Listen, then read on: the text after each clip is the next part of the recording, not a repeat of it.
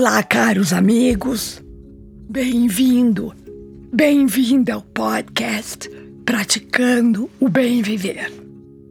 Eu sou Márcia De Luca, compartilhando semanalmente aqui episódios sobre variados temas ligados a yoga, meditação e ayurveda para inspirar você a trilhar os caminhos do bem viver.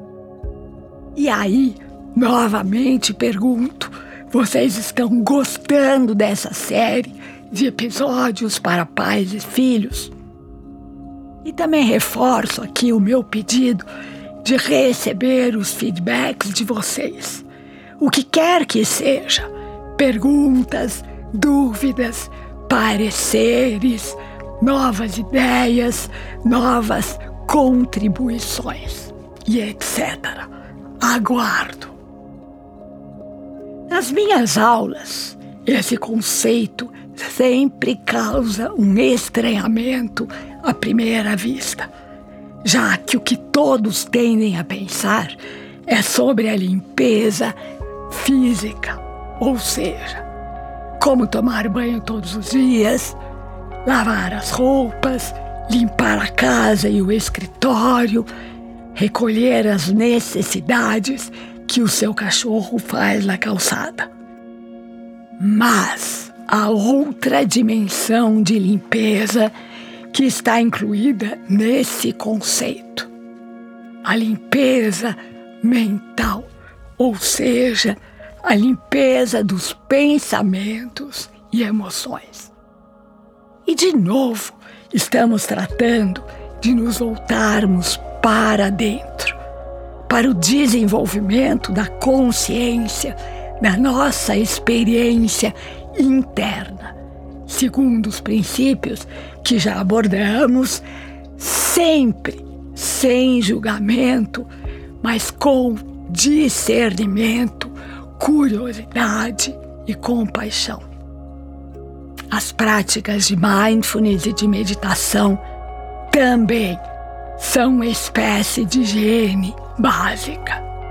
E acreditamos que em breve será tão impossível para boa parte das pessoas passar um dia inteiro sem meditar, sem silenciar.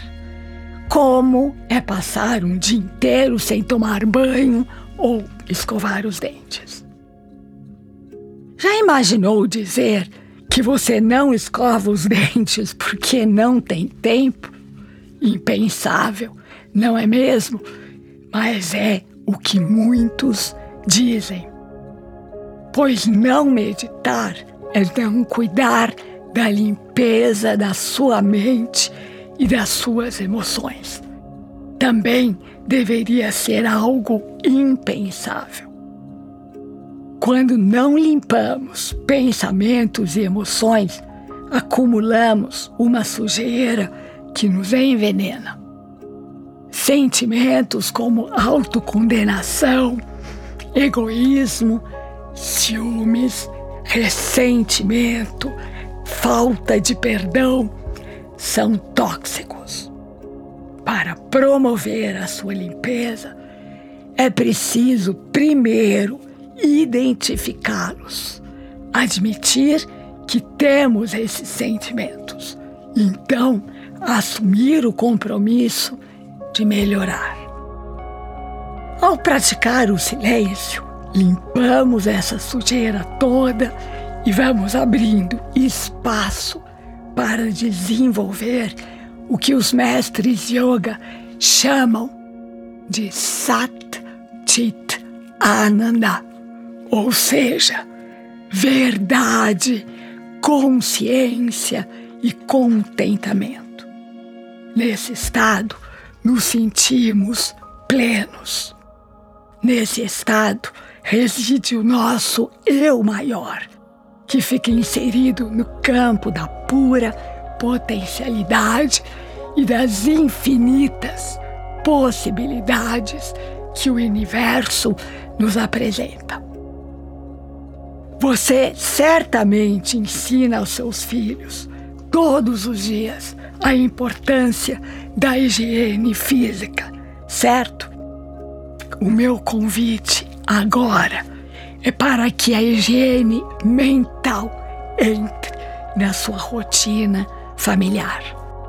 Que tal marcar o momento antes do jantar ou antes de dormir em que toda a família possa meditar junta? Que tal lembrar todos os dias de praticar atos de bondade e gentileza que limpam emoções pesadas e sentimentos negativos? Lembre-se sempre de elogiar as crianças, apoiá-las nas suas dúvidas, suprir suas carências com muito amor, muita atenção plena, muito discernimento e muita dedicação. Aproveite então todas e cada uma das oportunidades para dedicar um tempo de qualidade profunda em família. Incentive seus filhos a controlar as fofocas, jamais falar mal de seus amiguinhos, jamais criar intrigas. Intrigas, nem pensar. Importante também esclarecer horários específicos para o uso de eletrônicos. Permanecer conectado com o celular ou computador a maior parte do dia, como acontece, é realmente um problema grave que deve ser controlado de alguma maneira antes que seja tarde. Então, agora, aqui, tome o compromisso comigo e com você mesmo para investir seu tempo na formação do caráter dos seus filhos. Você jamais se arrependerá e terá muito orgulho do sucesso dos seus filhos amados. E só então você terá cumprido o seu papel de pai e de mãe. Reflita. E aqui me despeço com a já famosa saudação indiana: o ser que habita em mim reverencia o ser que habita em você. E todos somos um só ser de pura luz. Namaskar.